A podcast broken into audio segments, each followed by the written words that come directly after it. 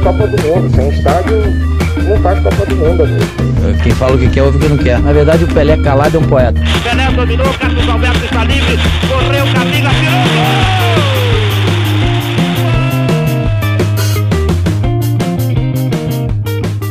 Bom dia, boa tarde, boa noite, boa madrugada, bom o que você quiser. Qualquer horário que você escutar o nosso podcast está valendo. Eu sou Rafael Moraes, estou chegando com o episódio número 7 do Cornetas. Dia 1 de junho de 2020, começamos mais um mês do nosso podcast, episódio número 7, como eu já falei para vocês. Seja bem-vindo. Eu sou Rafael Moraes, Bruno Araújo está aqui comigo, Carlos Henrique CH e Paulo Vitor PV. Hoje nós vamos falar sobre jogadores supervalorizados e jogadores injustiçados do futebol. Não vai ser no formato de eleição, cada um vai colocar a sua opinião aqui, a gente vai debatendo livremente sobre isso. É um tema mais, mais leve, mais descontraído, para que a gente possa colocar nossas opiniões no ar. Meus cornetas preferidos, vamos lá começar esse debate, Carlos Henrique. Quero começar contigo, meu amigo. No primeiro bloco, nós vamos falar sobre os jogadores supervalorizados, ok? E no segundo bloco, a gente fala sobre os jogadores injustiçados. Carlos Henrique, começa aí com tua lista. Olá, Rafael, amigos corneteiros, prazer estar com vocês de novo, amigos ouvintes. É, eu acho um, jogador brasileiro e, quiçá, mundial mais superestimado que já tivemos, né? Chama-se Alexandre Pato. Por quê? Porque por causa do furor que ele causou em sua contratação né, pelo Milan por ter surgido na base do Inter realmente muito bem, fazendo boas partidas, inclusive estreando na seleção brasileira com um belíssimo gol contra a Suécia.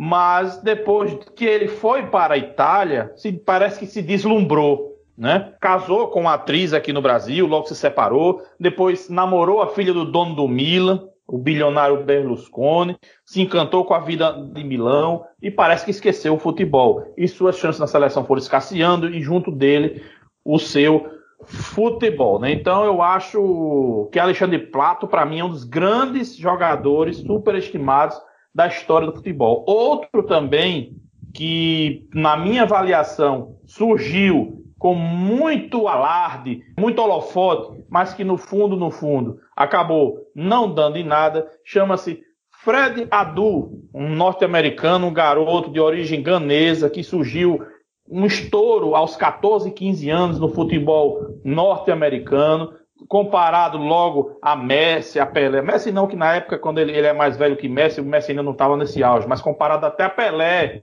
no, no, no quesito, técnica no quesito, qualidade. Né? Então, ele foi taxado de nova promessa do futebol, mas começou a ter problemas físicos, problemas extracampo. Inclusive, chegou até a jogar no Bahia aqui há algum tempo, fez poucas partidas e foi logo dispensado. Então, na minha avaliação, eh, esses dois jogadores foram muito superestimados, né? E, na minha visão, merecem um, um lugar de destaque, se podemos falar assim, nessa listinha inicial que a gente vai fazer no programa de hoje. PV, bem-vindo para você. Você não acha que veneraram muito cedo o Alexandre Pato? Porque ele surgiu no final de, se eu não me engano, foi 2006, no Internacional, quando o Inter foi jogar aquela final contra o Barcelona. Cara jogou bem, inclusive, aquela, aquele final de temporada, mas acho que foi muito cedo, né? Acho que é, é levantaram a bola do cara muito cedo, né? é aquela situação, né? O cara faz um jogo importantíssimo, mas que foi um jogo que ele fez muito bom, e daí já torna o cara um dos melhores, uma das maiores promessas, um, do, um dos caras que vai ser o, o novo craque do seu país e tal.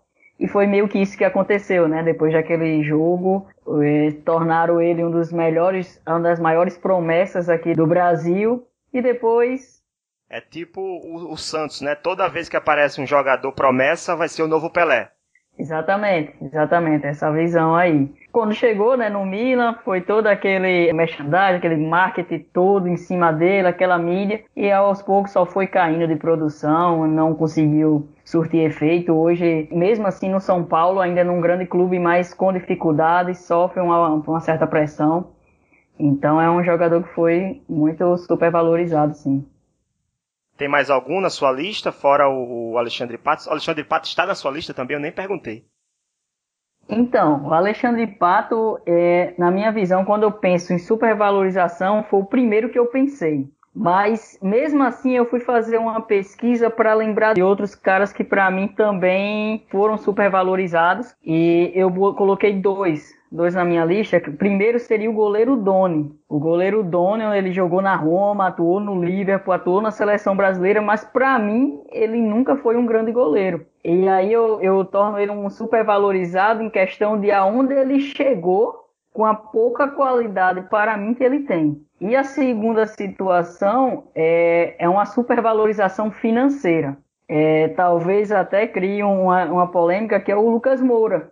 O Lucas Moura, quando saiu de São Paulo, até hoje é uma das maiores transferências é, de jogadores do Brasil para a Europa. Mas não conseguiu manter a mesma média, não conseguiu manter o mesmo rendimento, tanto na seleção quanto nos clubes que ele passou. É, para polemizar, eu vou entrar com os dois pés, viu? Santos, Real Madrid, Manchester City, Milan, Atlético Mineiro, Guangzhou, enfim, Rei das Pedaladas, o novo Pelé, Robinho, pra mim, em Santos, vestiu a camisa 10 de Figo, quem diria? Para mim, o óbvio seria votar em Alexandre Pato. Mas Robinho, ele nunca entregou o que de fato prometeu e o que de fato esperamos dele. A estreia dele com a camisa do, do Real Madrid contra o Cádiz, os, o próprio elenco do Real Madrid, que era comandado na época por Vanderlei Luxemburgo, ficou maravilhado. Você tinha Roberto Carlos, Ronaldo, tinha uma turma pesada naquela equipe. Mas aí o que é que aconteceu? Robinho foi bem, foi bem, foi bem. E aí começa aquela coisa de oscilação, vai, não vai depois voltou para o Santos, se eu não me engano, e aí no Santos foi bem, e chegou a jogar com o Neymar à época, não foi o protagonista da conquista da Libertadores, por exemplo, em 2010, né? Foi para o Milan, também no Milan não conseguiu se firmar né, é, com a camisa da equipe rossoneira, inclusive virou posteriormente reserva e chegou a vestir bem a camisa da seleção brasileira em determinado momento, conseguiu ganhar títulos, inclusive, mas ele nunca conseguiu ser o grande protagonista da seleção brasileira como se esperava quando ele surgiu. Né? Então a gente fica naquela expectativa de que Robinho poderia ter sido muito mais do que foi. E Robinho ainda está em atividade, inclusive jogando na Turquia. Né? Mas eu acho, Bruno, que Robinho não foi muito mais. Eu quero polemizar também, porque a seleção brasileira, no, nesses anos em que Robinho surgiu para até o momento atual, ela passou por muitas dificuldades. A seleção brasileira não conseguiu conquistar nenhum título relevante além da Copa das Confederações antes da Copa de 2014. Teve Copa América, teve Copa América, sim, teve, mas. Copa América, o Robinho tava lá, Copa América. o Robinho tava naquele ano que, que Adriano fez o gol no último minuto de jogo. Mas eu acho que essa geração de Robinho para frente, ela não conseguiu protagonizar na seleção brasileira como a geração de Ronaldo Fenômeno, Rivaldo, Ronaldinho Gaúcho conseguiu dali para trás. Eu penso assim também. Mas aí tem um detalhe que eu acho que é importante a gente pensar.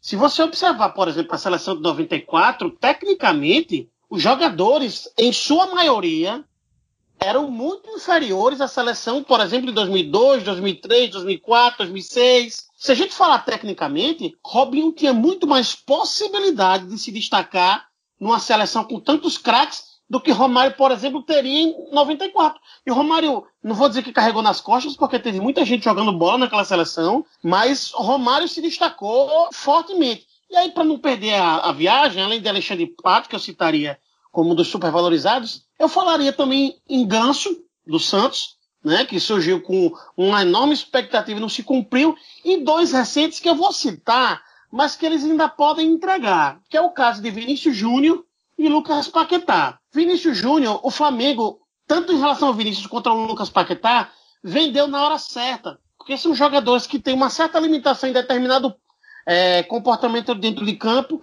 que obviamente que no Real Madrid é, ou, e respectivamente no Milan poderiam desenvolver mais. Entretanto, foram vendidos muito bem na hora certa. Agora na questão do Ganso, se você buscar, acho que teve uma entrevista com o Dorival, acho que um ano atrás, dois anos atrás, por aí vai, o Dorival ele cita que quando ele chegou no Santos, E foi passado para ele que tinha um moleque que corria muito, que driblava muito, e tinha um outro que era um talento nato no passe, na genialidade da visão de jogo. E buscando essa citação, ele queria tá, ele estava querendo falar de Neymar e de Ganso. E se você buscar isso em Ganso, esse talento, essa visão de jogo, você consegue enxergar nele. O problema do Ganso foi fisicamente. Foi a tomada de decisão dele fisicamente que não correspondeu aos parâmetros do futebol mundial hoje. Tanto que na Europa ele não surtiu efeito, veio para cá, hoje a gente já está num futebol mais rápido, ele não consegue desenvolver. Mas quando ele consegue ali ele acertar um passe, ele acertar uma coisa, ele tem uma visão de jogo grande, que era o que se falava dele lá no, no início. Deixa eu falar a minha opinião oh. também. É, Alexandre Pato, para mim, está na lista. Eu, como eu falei, aquela pergunta que eu fiz pro PV era exatamente a minha opinião. Acho que veneraram o garoto muito cedo. Acho que ele tinha 17 anos naquela época. Mas, é, antes de Alexandre Pato, eu volto em outro. Denilson. Denilson Show, como chamam hoje, né? Denilson, em 98, foi a maior transação, transferência é, da história do futebol mundial. À época, né? Depois vieram outros, claro, Neymar, Mbappé, enfim, outros jogadores que foram. Lucas Moura, próprio Lucas Moura.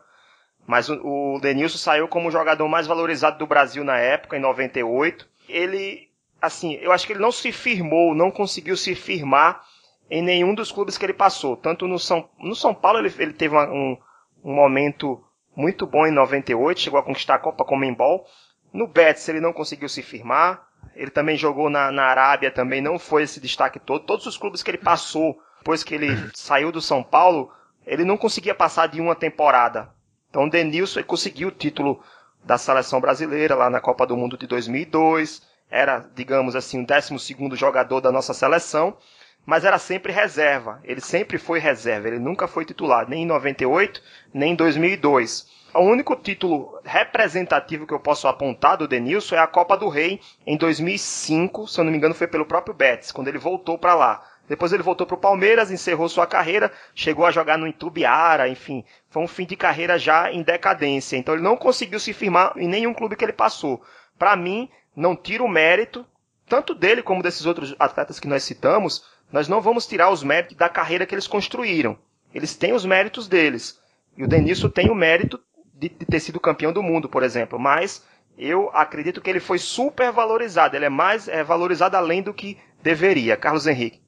Outro jogador é, que a gente também tem que lembrar bastante como superestimado, ele sequer surgiu assim, digamos, no Brasil. Ele apareceu no exterior. Quem não lembra de Davi Luiz, o zagueiro, né, que jogou na Copa de 2014, na fatídica goleada contra a Alemanha de 7 a 1, que para mim ele foi um dos pilares da derrocada brasileira, infelizmente, queiram ou não, né? Um jogador que até surgiu bem ali no Benfica, ele é, prata da casa do Vitória, surgiu bem no Benfica, jogou bem, alguns bons momentos no Chelsea, no, aí começou a cair, Paris Saint-Germain, voltou pro Chelsea, agora no Arsenal, inclusive até brigando lá com o próprio Arsenal. É um jogador que tem seus lampejos de, de técnica, mas que é muito mais do que foi dito, do que mostrou. Né? Ele, é, o pessoal fez um, um alarde dele, fez um show, digamos assim, e acharam que ele era uma coisa, quando na verdade ele era outra,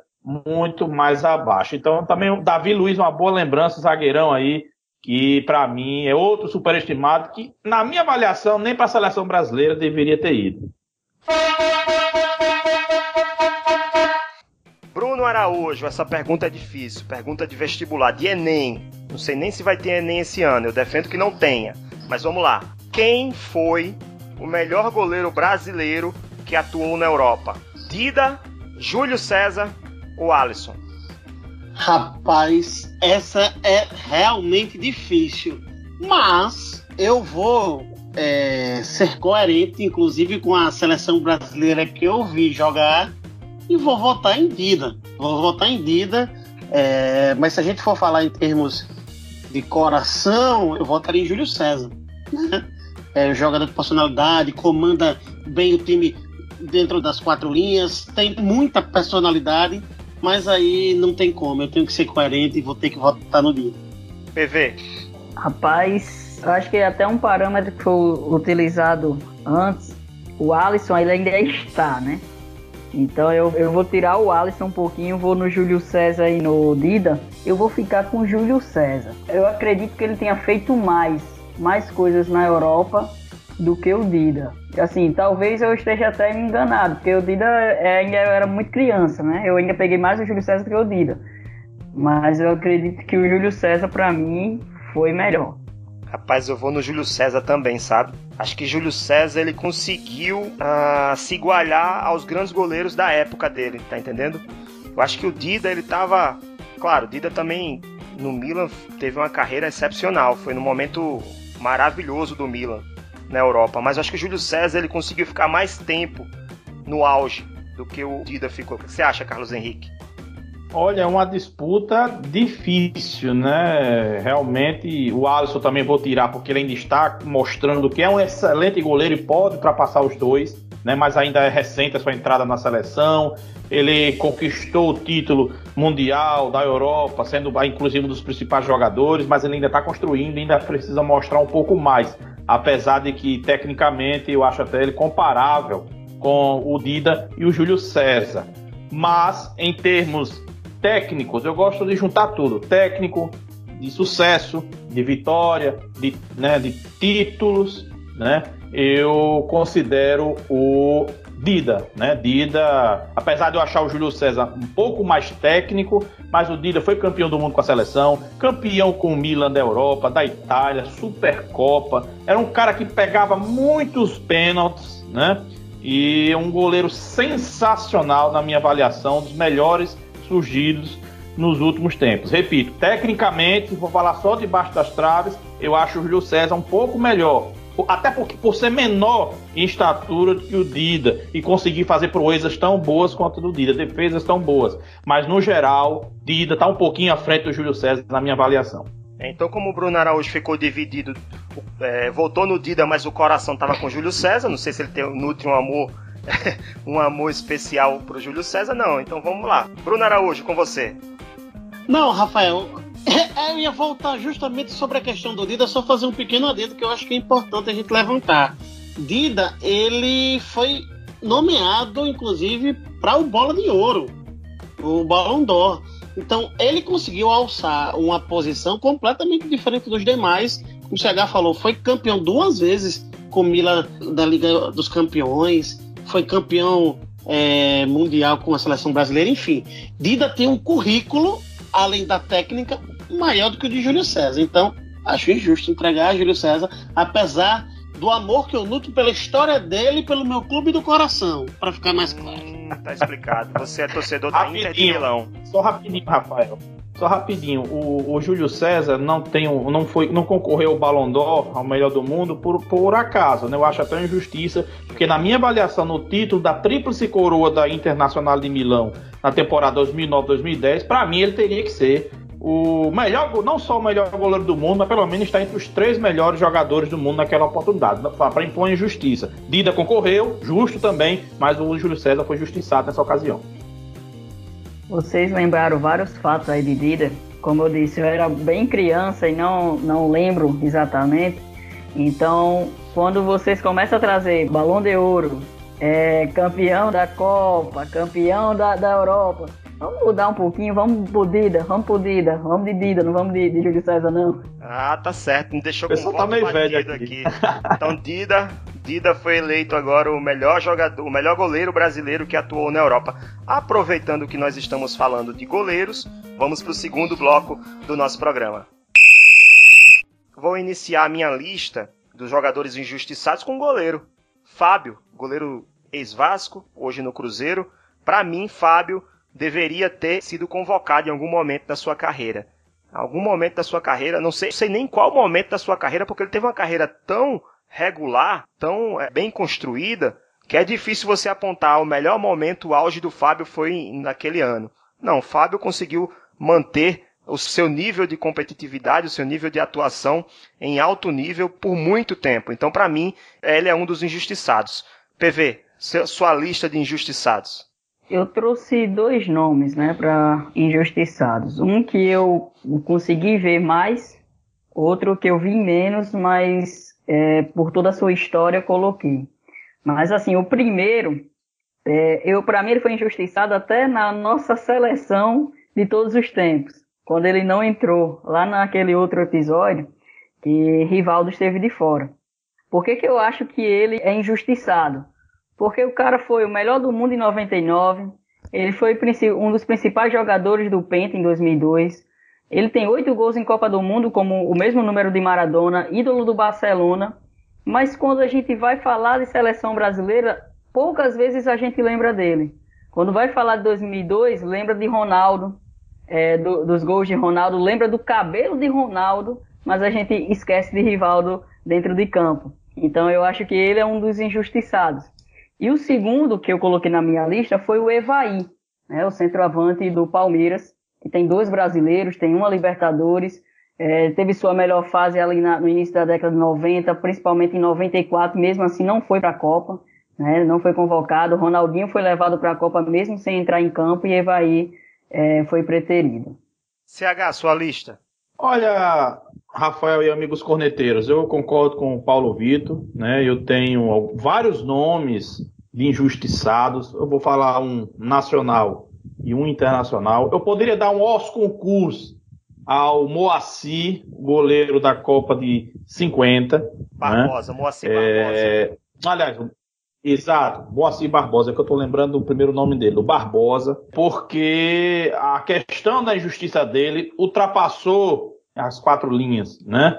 Então, nessa questão, poderia ser o Barbosa, mas como a gente também está falando na questão técnica, e o Barbosa teve sua chance na seleção, foi vice-campeão mundial, então eu tirei um pouquinho ele. Um jogador que foi muito injustiçado no Brasil, para mim, também é o Rivaldo. O Rivaldo, que foi, para mim, o melhor jogador da Copa de 2002, né? Escolheram na pressão o Kahn para dar uma satisfação à Alemanha, né? Eu sou muito contra quem dá título de melhor jogador antes da final, porque olha o que o Kahn fez na final, né? Estragou praticamente a sua trajetória na Copa. Né? Para mim foi o Rivaldo. E o Rivaldo, por não ter um, digamos, entre aspas, uma empatia como a gente fala atualmente, media training, né? O pessoal gosta de falar. Então ele não tinha a visibilidade, não tinha a acessibilidade que o Ronaldo tem, que o Romário tem, que o Ronaldinho Gaúcho tem, né? Então ele para mim foi um grande injustiçado aqui do futebol brasileiro, não pelo futebol que jogou, porque ele foi campeão do mundo, teve várias chances na seleção, jogou até os 42 anos, venceu sua carreira no Mogi Mirim, jogando ao lado do filho, mas em termos de visibilidade, de reconhecimento, né, de lembrança, inclusive, eu voto no Rivaldo aqui no Brasil, com outra menção honrosa a vários jogadores, como o Alex, né, do Palmeiras, o Ademir da Guia também do Palmeiras, né, que é, é um cracaço de bola, mas que não teve seu devido reconhecimento, principalmente na seleção brasileira. E internacionalmente falando, eu lembro muito de um jogador que não é do nosso tempo, por mais que você, Rafael e colegas queiram dizer que eu sou velho, mas nem tanto, né? George Best, para mim, eu vi vídeos dele, história dele, um ex-jogador falecido recentemente, que jogou no Manchester United, norte-irlandês, craque de bola, um mágico com a bola nos pés, fez parte de um Manchester United vitorioso e que, por jogar numa seleção de pouca expressão como a Irlanda do Norte, não teve a oportunidade de estar na Copa do Mundo e de ter o seu nome como ele merece estar, num panteão mundial aí do, do futebol, né? Então eu, eu elejo um injustiçado Jorge Best, atacante da Irlanda do Norte, e no Brasil o nosso querido Rivaldo. Eu ia citar também o Ademir da Guia, que foi, ou se não é, o maior jogador da história do Palmeiras. Ele só jogou uma Copa do Mundo e jogou somente uma partida, quando o Brasil já estava inclusive eliminado na Copa de 74. O Alex, para mim, ele foi ser preterido das Copas de 2002, principalmente a Copa de 2006, foram injustiças cometidas pelos treinadores da seleção nessas épocas, né? Filipão e Parreira. Eu também vou citar o Marcelinho Carioca, que foi campeão mundial em 2000 pelo Corinthians, três campeonatos brasileiros conquistados e duas Copas do Brasil e, e, e, nunca conseguiu se firmar, nunca conseguiu ter destaque na seleção brasileira. E eu vou citar um jogador que eu não sei nem se é na, se é na categoria de injustiçado. Claro que cometeram muitas injustiças contra ele, que é o Fachanu. Não sei se vocês conhecem um jogador inglês com descendência nigeriana, do final da década de 90.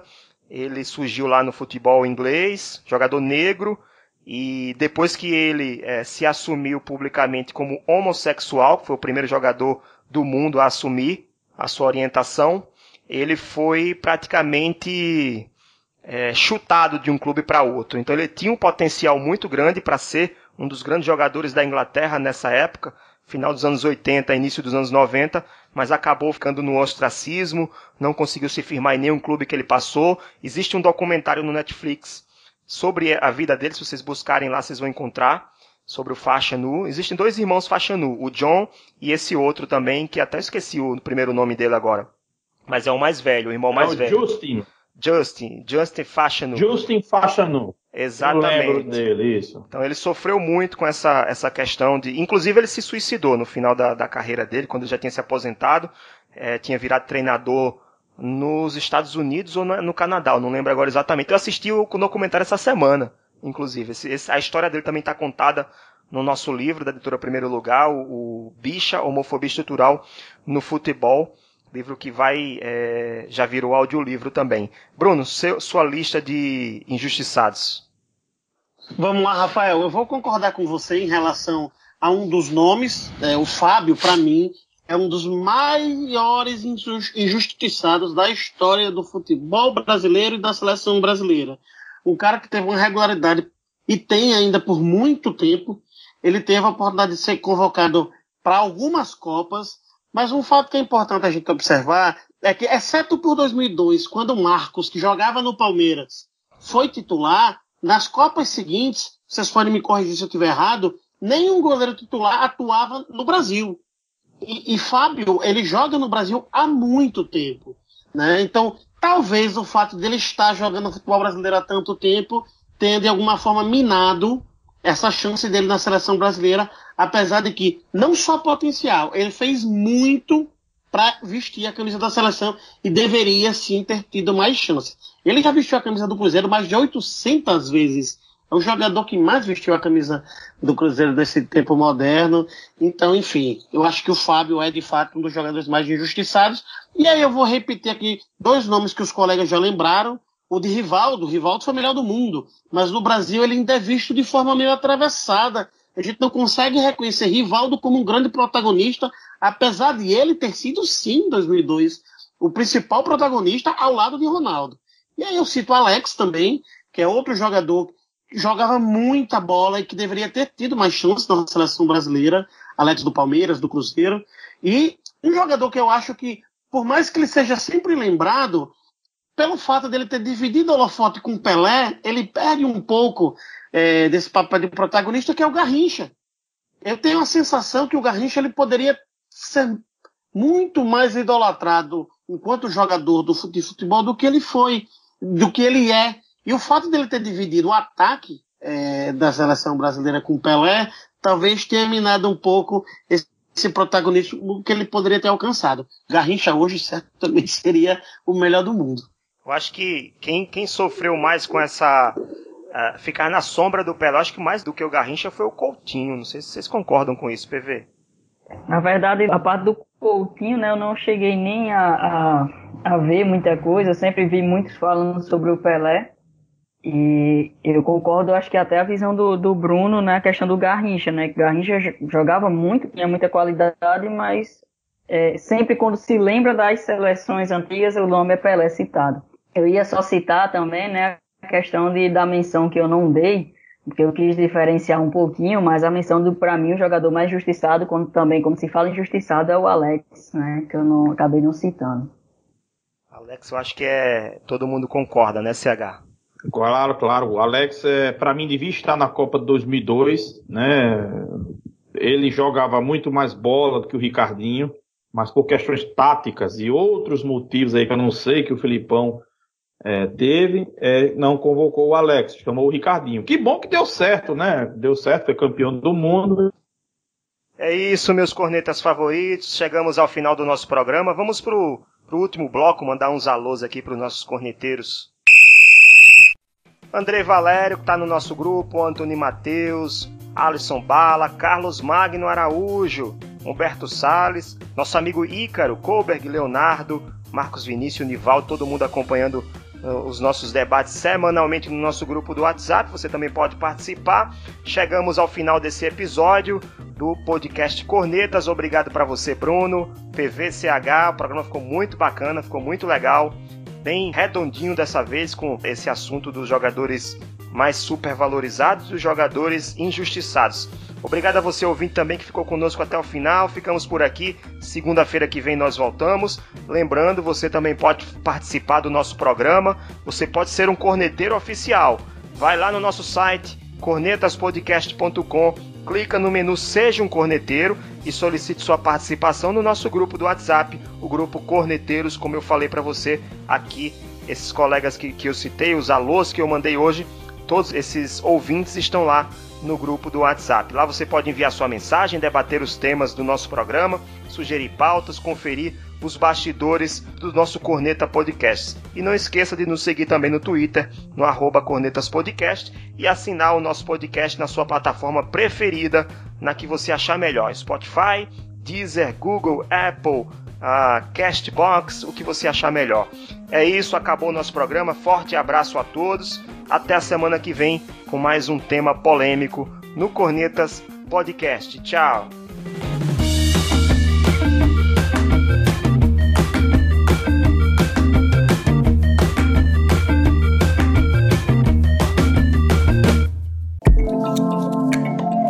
Este podcast é produzido por Play Áudio Rádio Intor. Play Áudio Rádio Intor.